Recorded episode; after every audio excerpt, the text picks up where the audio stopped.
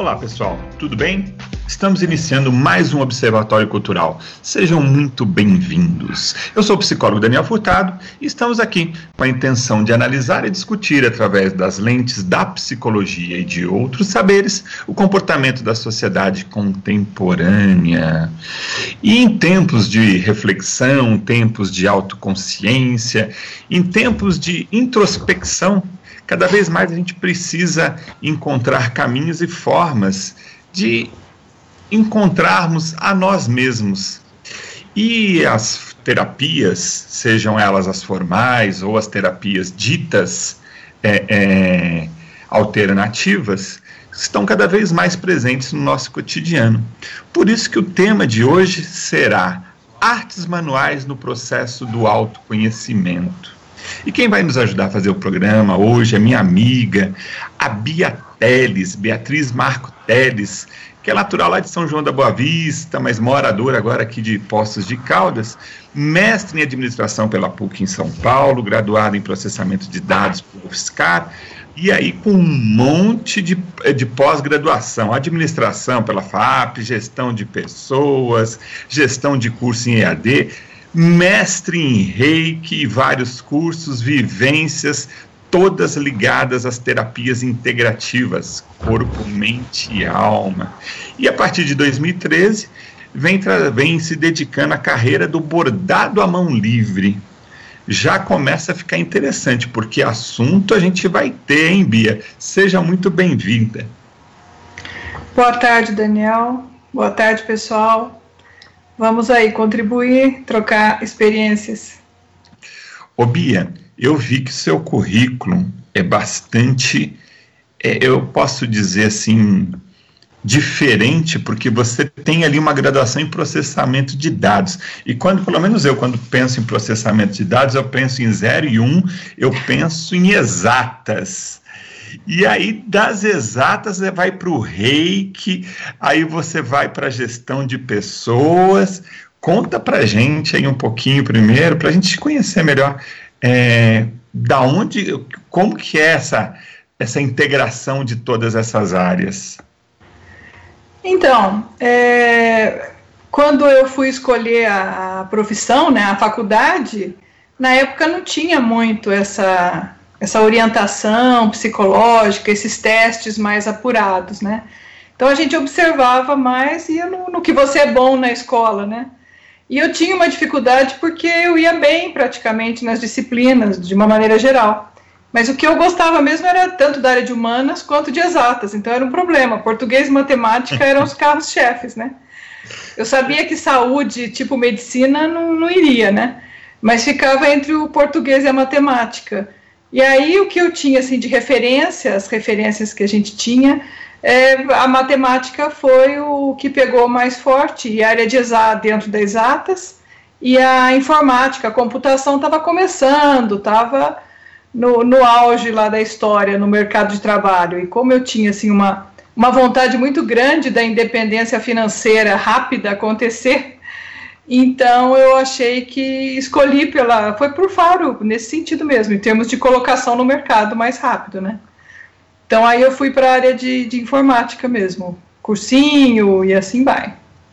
É legal, porque assim, eu também, a gente se conhece há um tempo, você sabe, e as pessoas que acompanham o Observatório Cultural, eu já citei algumas vezes aqui que eu venho da área de exatas, trabalhei 20 anos da minha vida com engenharia, antes de eu vir para psicologia, para estudar o comportamento humano.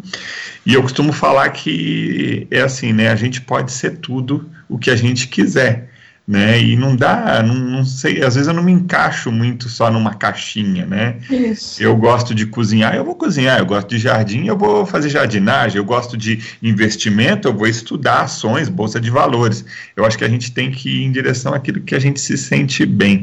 E aí a gente acaba se tornando eclético, né? E aí em determinado momento eu estava vendo aqui, você tem um currículo extenso, bem bacana, da informática e tal, mas tem também a questão do turismo, que eu nem falei na apresentação, e, e você ser professora universitária também, né? Que foi o que? Consequência da tua formação? Como é que foi isso?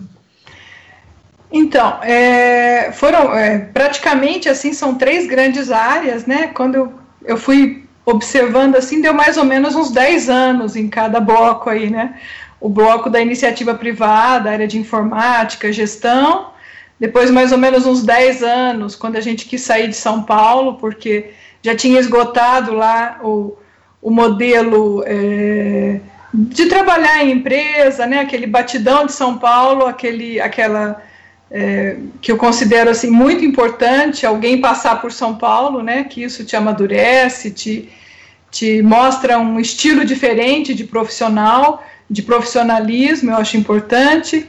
Mas assim, para a gente, é, a gente optou por ter uma outra experiência, né?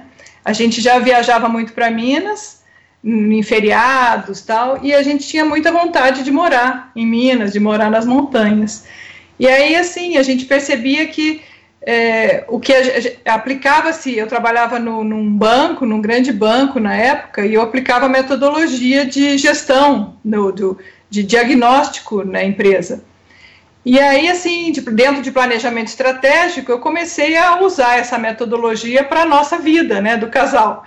E aí eu fui percebendo que é, para os sonhos que a gente tinha, usando a metodologia, constatamos que os interesses da empresa com os interesses do casal estavam assim divergentes.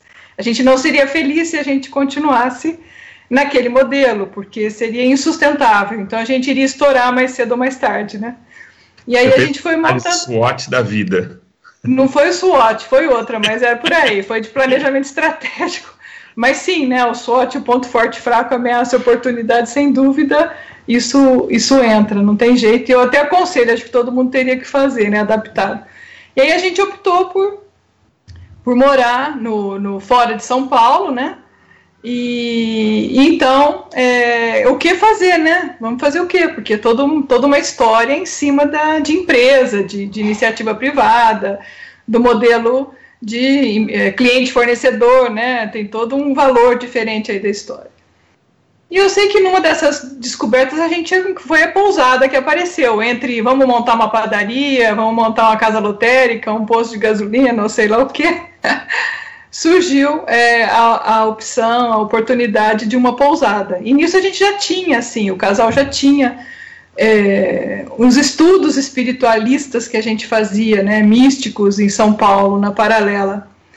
E então surgiu essa pousada, assim, no alto de uma montanha, e a gente resolveu ir para lá. Inicialmente, devagar, a gente ficava em São Paulo, ia de fim de semana, até que a gente largou São Paulo de vez e foi para lá.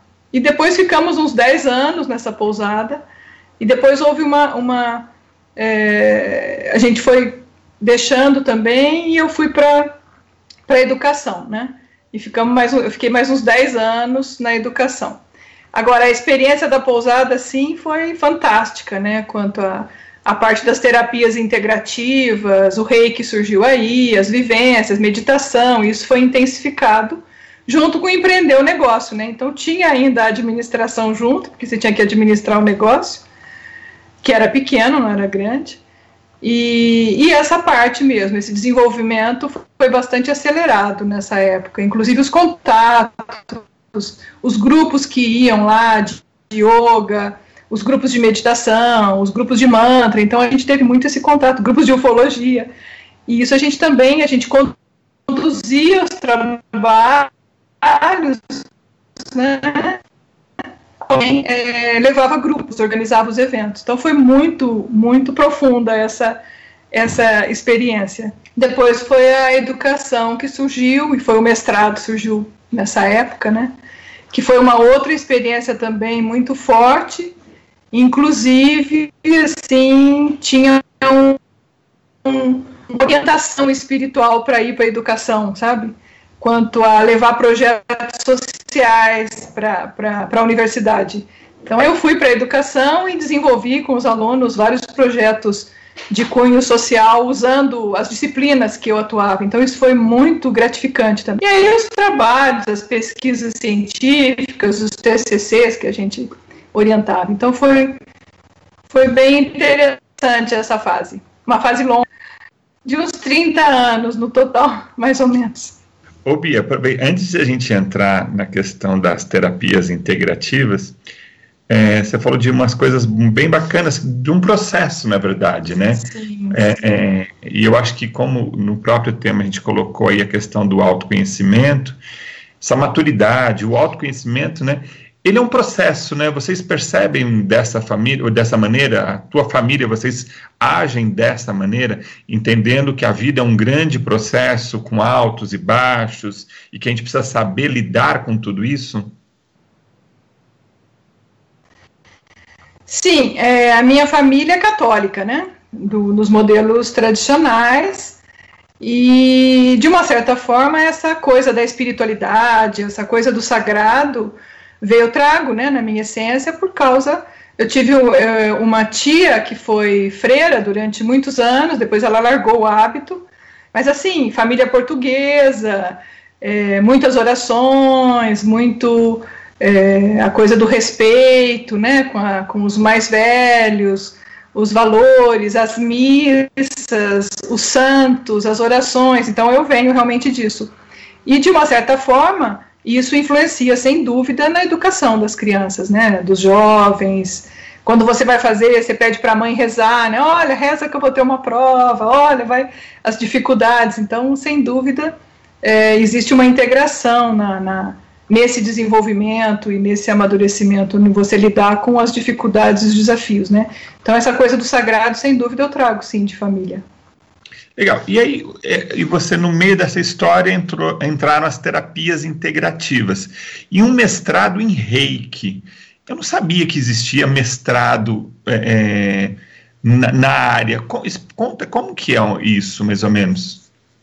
É, ele, ele fala mestrado em reiki, né, que é o reiki master, mas é diferente do mestrado acadêmico, né? É uma uhum. outra, uma outra, um outro tipo de formação, né? Mas praticamente é, quem pode dar cursos de reiki e iniciar pessoas no reiki é um mestre. E para isso você tem que ter a formação para o mestrado em reiki. Ou você, se você não quiser seguir essa parte de, de transmitir esses saberes do, do, do reiki, você pode ser o praticante, né?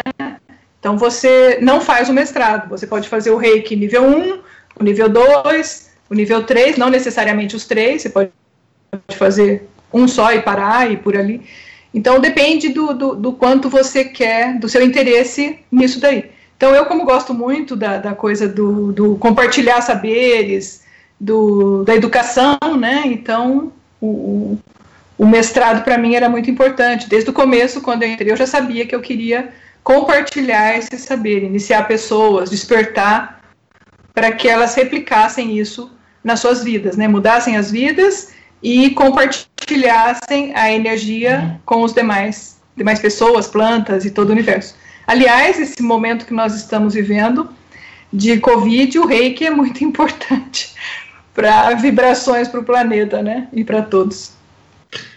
E, e, aí você, eu, eu gostei desse termo, terapias integrativas. Como o que tipo de terapia, que tipo de atividade que se enquadra nessa definição?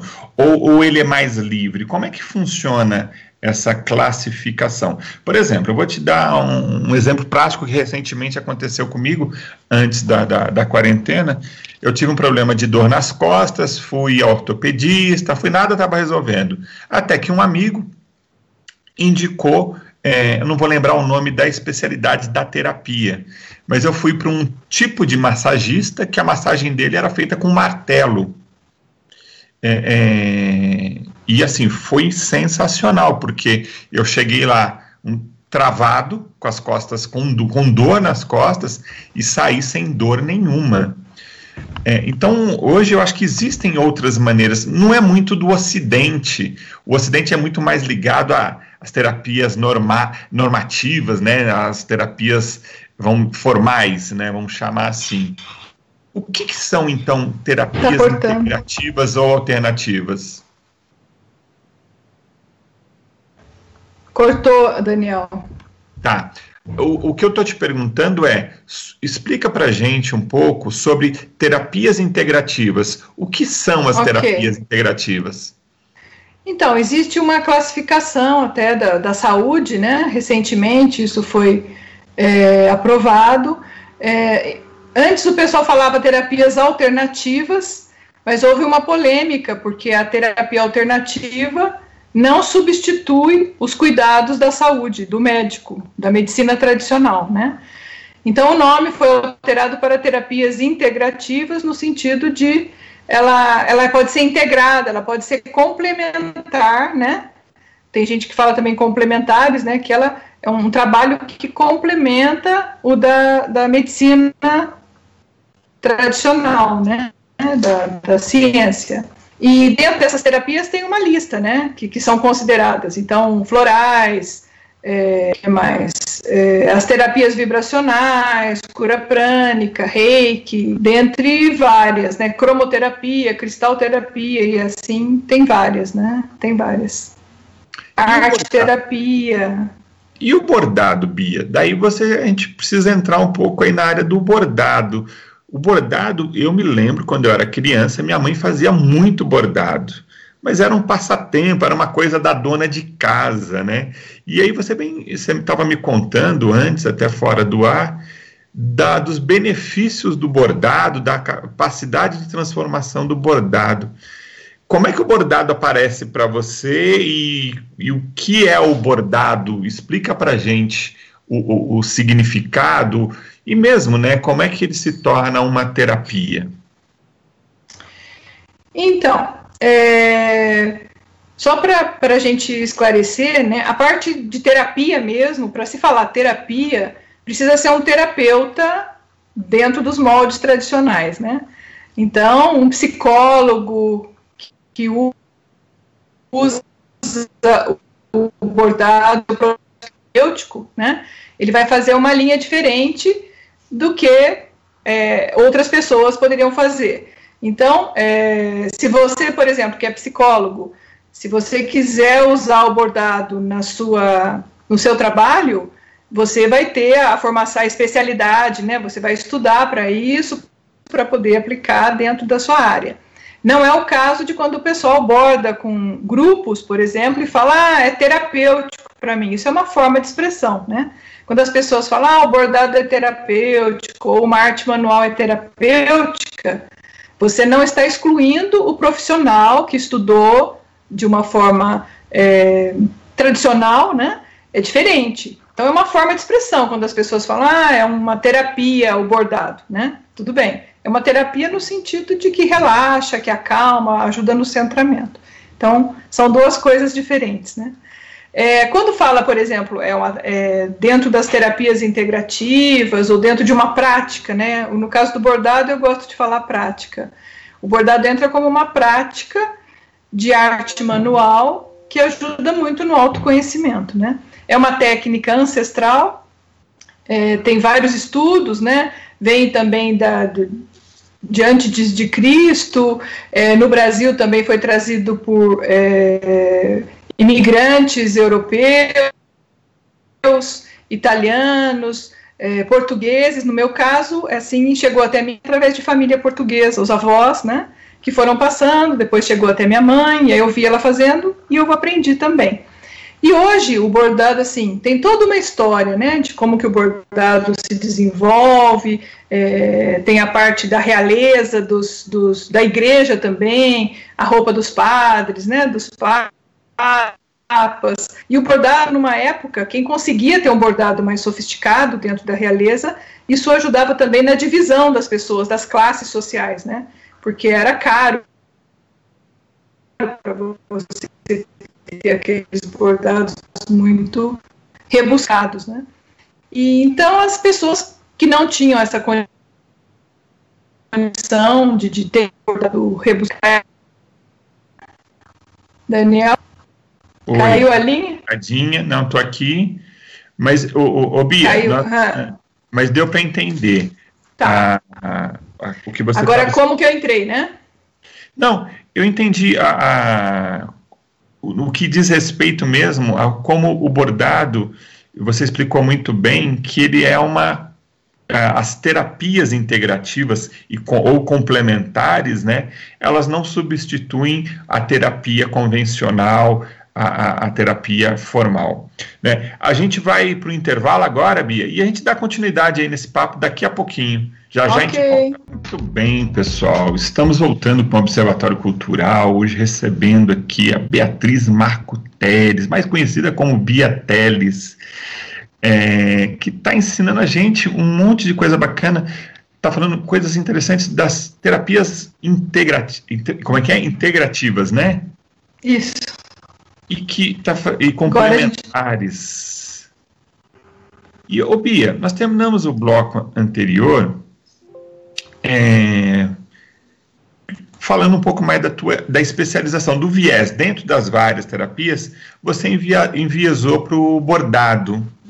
Queria que você falasse da, você explicou um pouco da, da, importância do bordado, mas que seria que você falasse um pouco hoje mais do seu trabalho com o bordado e como ele pode e como ele funciona como na complementariedade terapêutica dele. Tá ouvindo? Sim, tu pode falar. Cortou não? Cortou, mas já voltou, Bia. Daniel? Pode falar, nós que estamos aqui está cortando. Ok. Então, como estávamos dizendo, né, o bordado assim é uma prática, né? É uma prática ele que eu, que eu desenvolvo. É, ele surgiu num momento de desafio assim, de carreira, de desafio de vida. Foi em 2013, onde eu precisava me expressar. Eu sentia que a minha alma estava precisando se expressar de uma forma diferente dos padrões é, é, formatados, dos padrões que a razão é, definia, né?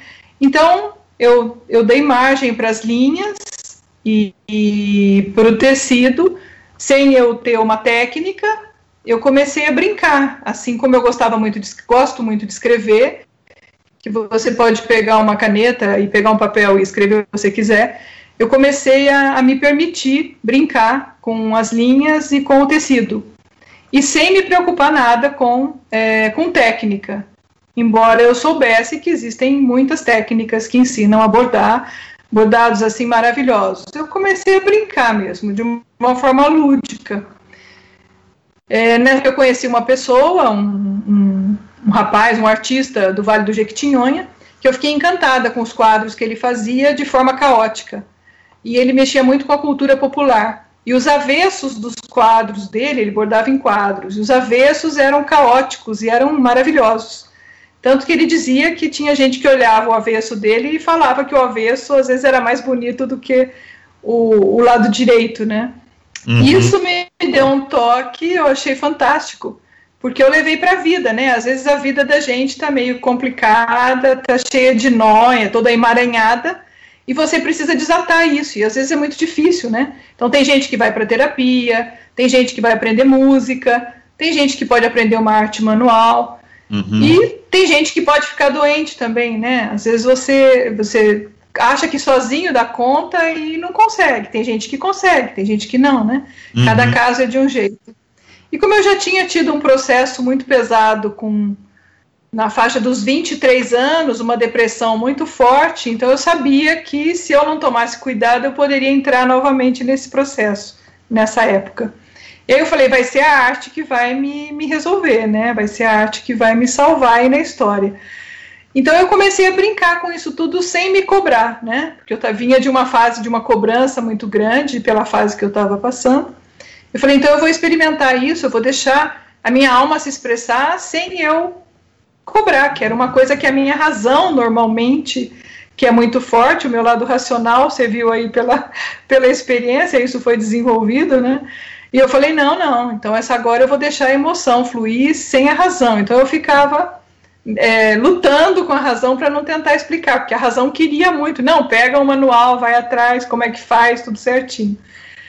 E o avesso tem que ser perfeito, que é uma coisa que você escuta das avós, da mãe, né? O avesso tem que ser perfeito, do bordado, tudo maravilhoso. E aí eu fui me experimentando nisso daí. E nessa experiência, então, assim, eu gosto muito da, da, dos resultados que isso afeta. Eu sou uma pessoa que gosto muito de conversar, gosto muito de falar, e quando eu pego para bordar, eu sou capaz de ficar a tarde toda, o dia todo, bordando em silêncio. E aí eu comecei a observar o efeito que ele fazia, inclusive em pessoas que gostam muito de, de conversar, de ter estímulos, né? E com essa autoobservação, você vai percebendo que você vai tendo grandes benefícios através de instrumentos diferentes do que você conhecia, né? E foi interessante que chegou um momento eu olhava para o meu bordado e eu falava, puxa, eu estou resistindo a uma técnica, mas está fazendo falta uma técnica. Aí depois que eu fiquei um tempo só fazendo do jeito que eu, sabe, sem, sem crítica, eu falei, não, agora eu preciso de uma técnica. Aí fui atrás da técnica.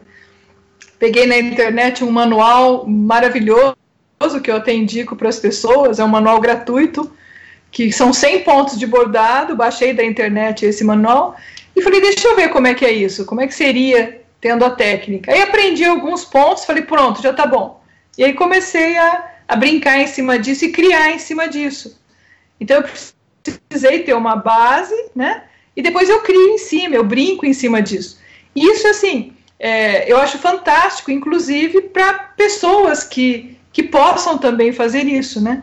Então, o bordado, às vezes você fala para alguma pessoa, ah, vamos bordar, que é muito bom, as pessoas falam, ah, mas é uma coisa muito rígida, muito repetitiva, isso não serve para mim, eu sou muito mais solto, bordado engessa, né, porque você fica centrado num pedaço de tecido ou numa tela.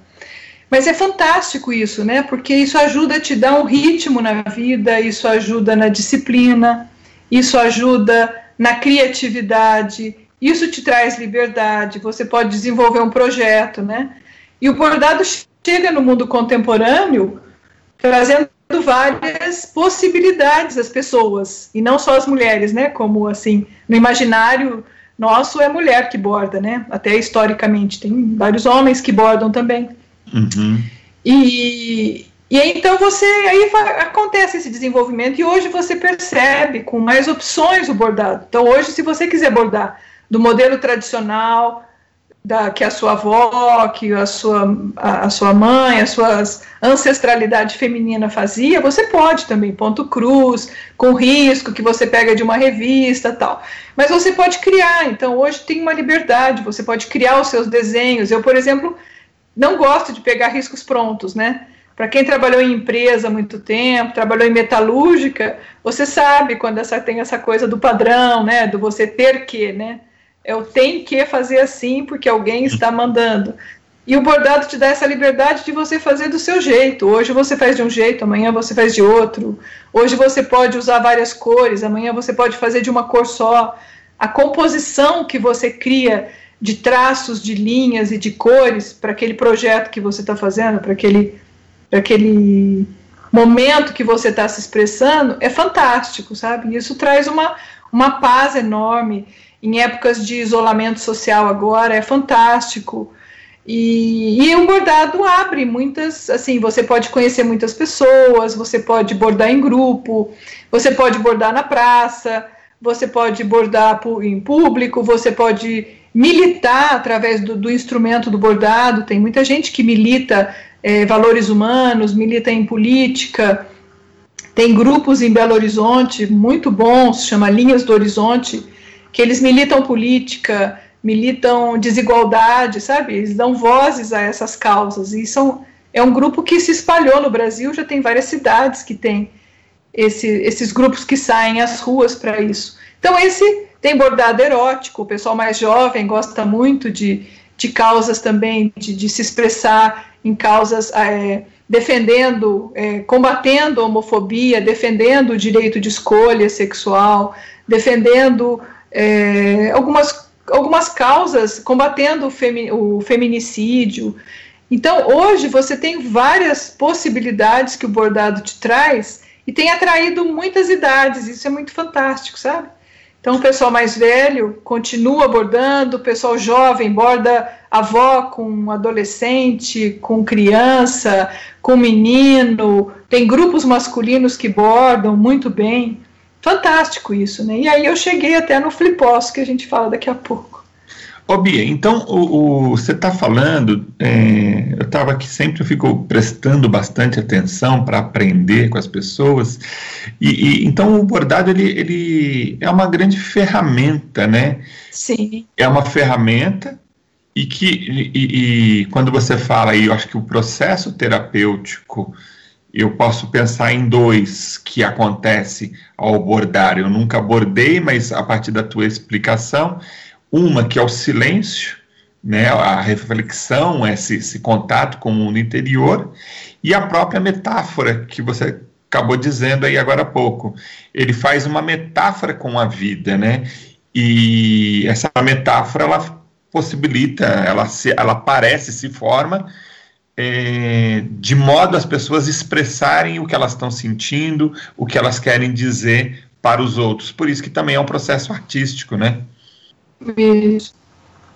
Isso. Agora, existem é, o modelo tradicional, né?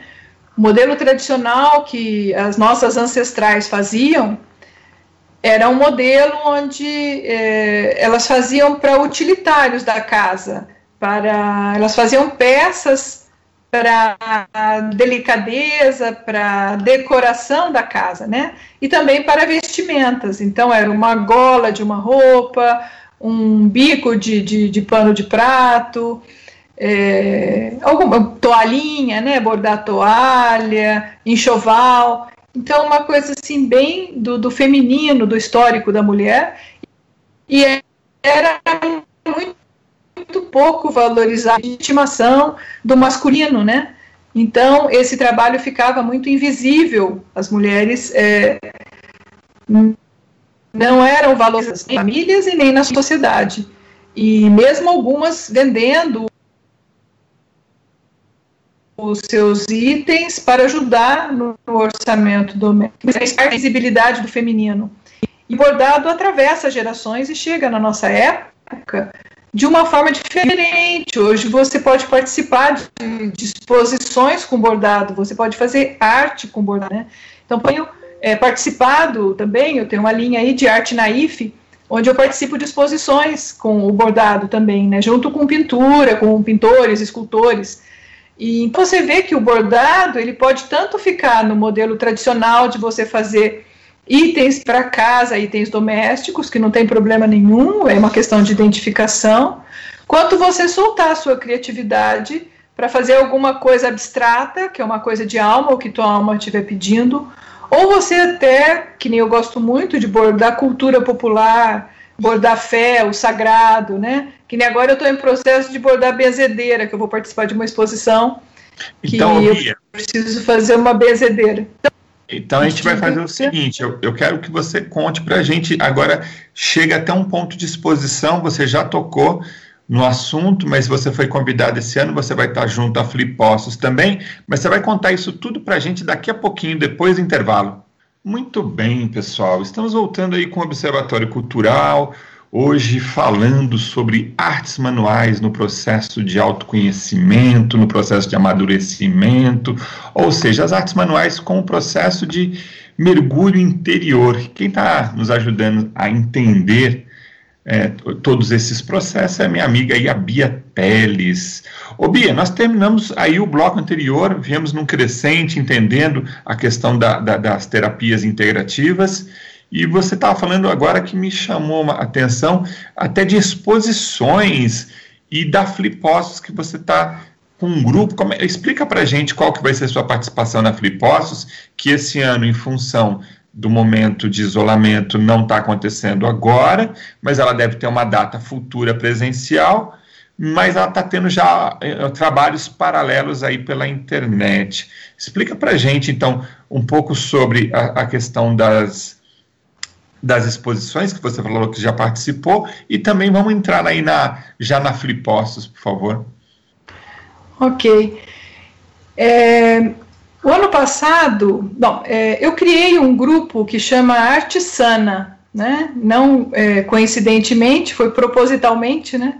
Arte Sana é, IFEM Artes Manuais, que é um grupo no Facebook que eu compartilho as pesquisas que eu faço dentro do bordado. Inicialmente era só bordado, e depois, como eu, eu gosto muito de pesquisar, minha seleção, meu olhar era muito bom.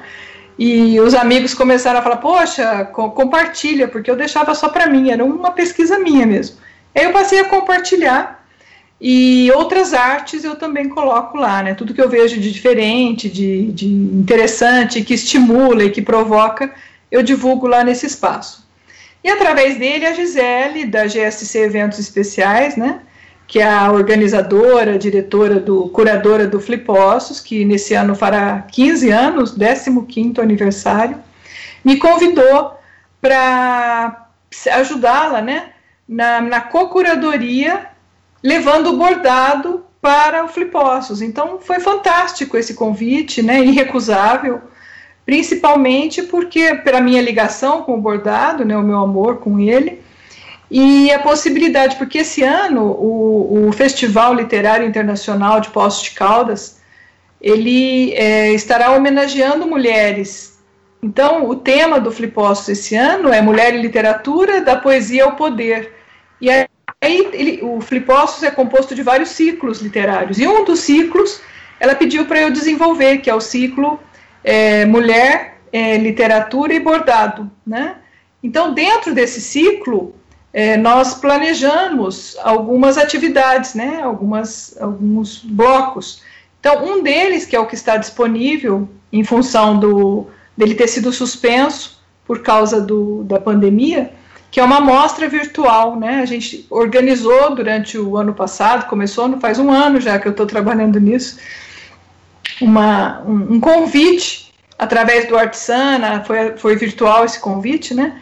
Para que o Brasil todo, os interessados que quisessem participar dessa exposição em homenagem a mulheres, para que fizessem uma, uma, um quadro de uma mulher bordada, que pudesse ser uma mulher que, te, que, que tenha sido representante para ele, significativa, pode ser uma mulher, é, tanto uma das homenageadas do festival, uma famosa ou uma anônima, uma invisível, que tenha sido muito importante para a vida dessas pessoas. Então foi muito legal a gente ter tido esse espaço para também colocar no mesmo no mesmo a ideia era eu tinha essa ideia de colocar o holofote em todas as mulheres do mesmo do mesmo, da mesma posição, não interessa se você é famosa ou se você é invisível, né?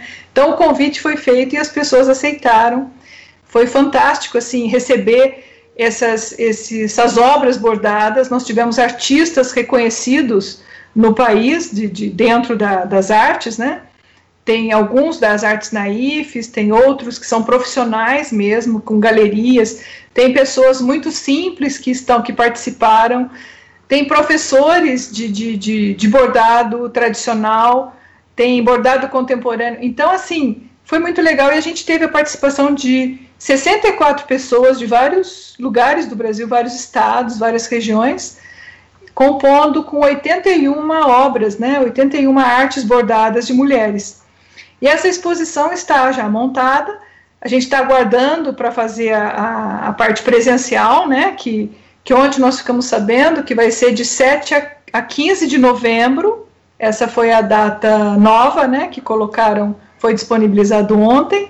Vamos agendar aí para a gente participar, né, que vai ser o Flipossos e essa mostra vai estar tá lá. Só que agora a gente já disponibilizou a mostra virtual, então você consegue acompanhar pela internet essa exposição virtual, né, que está muito linda. Aqui fica o convite para todo mundo, você acessa através do no Facebook, você entra pelo Feira do Livro Flipossos, no álbum de fotos, você procura lá é, mostra é, de bordados, exposição de bordados, e você vai encontrar as 81 artes bordadas. Ou também pelo Artisana, artes manuais, na mesma coisa, no álbum você vai encontrar lá a exposição e as fotos, né? Então a gente fez isso para liberar, para as pessoas poderem acompanhar, porque a gente não, não, não, tinha previsto quando que ia poder voltar, né? E, e até para proteção das pessoas. E aí esse ciclo Literatura Mulheres Bordado, a gente tem então essa mostra, essa exposição é, dos bordados. Nós temos também oficinas de bordado, uma mesa de, de, de prosa que chama Entre Linhas, Entre Letras, Entre Elas, com três convidadas representantes assim das linhas, né? Nós temos a Sávia Dumont, que é uma reconhecida no, na área, que é de uma família de Pirapora. Toda a família borda, o irmão desenha e borda também, e todas as irmãs e a mãe, que é de idade, borda junto. Então eles têm esse resgate do bordado em família, eles dão oficinas pelo Brasil. Ela vai estar também, ela é escritora, pedagoga e bordadeira, vai estar conosco. É, Jaci Ferreira, que é uma psicóloga, ela tem um ateliê em São Paulo, ela ensina bordado, é, ela é psicanalista, psicóloga e trabalha também com desenvolvendo projeto com as alunas. E ela já, por ela ter essa formação, ela já tem essa, esse tom do conduzir as aulas dela, já acompanhando pela parte também terapêutica do bordado, né? Isso é interessante.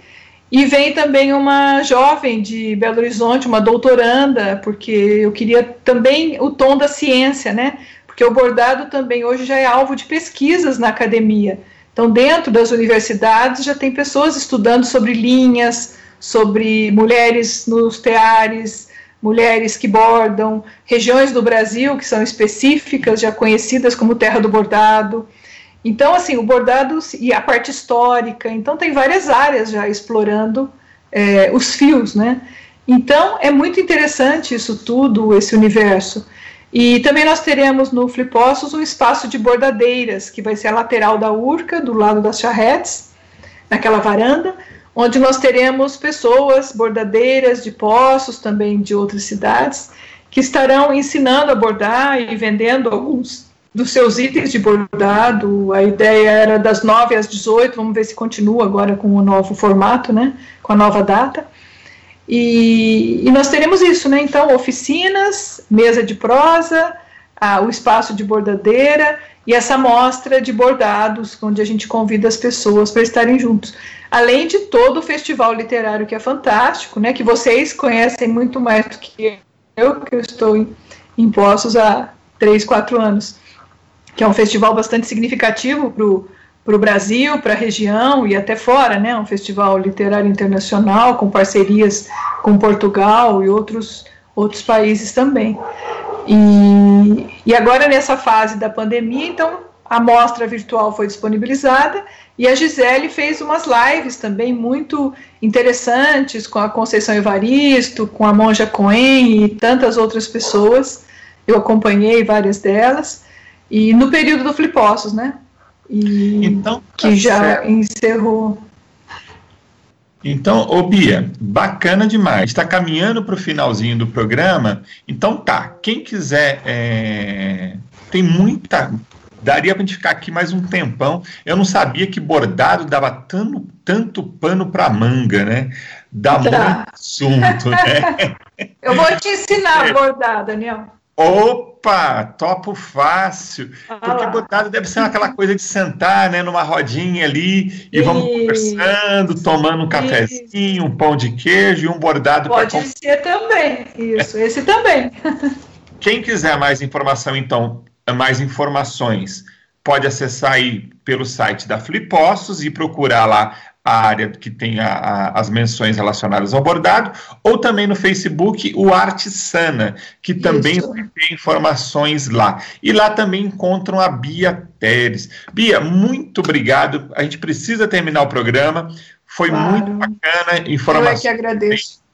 É, é, é não, é, não são alternativas, eu gostei dessa ideia, né? Complementares, integrativas. Integrativas. A gente precisa é? de todas, todos os tipos de terapia para tentar manter um pouco de sanidade nesse mundo caótico, né? Muito obrigado Exato. pela tua disponibilidade, viu, Bia? Muito obrigada. Obrigado. Programa muito bom. Muito obrigada. Sucesso aí para todos vocês, para nós.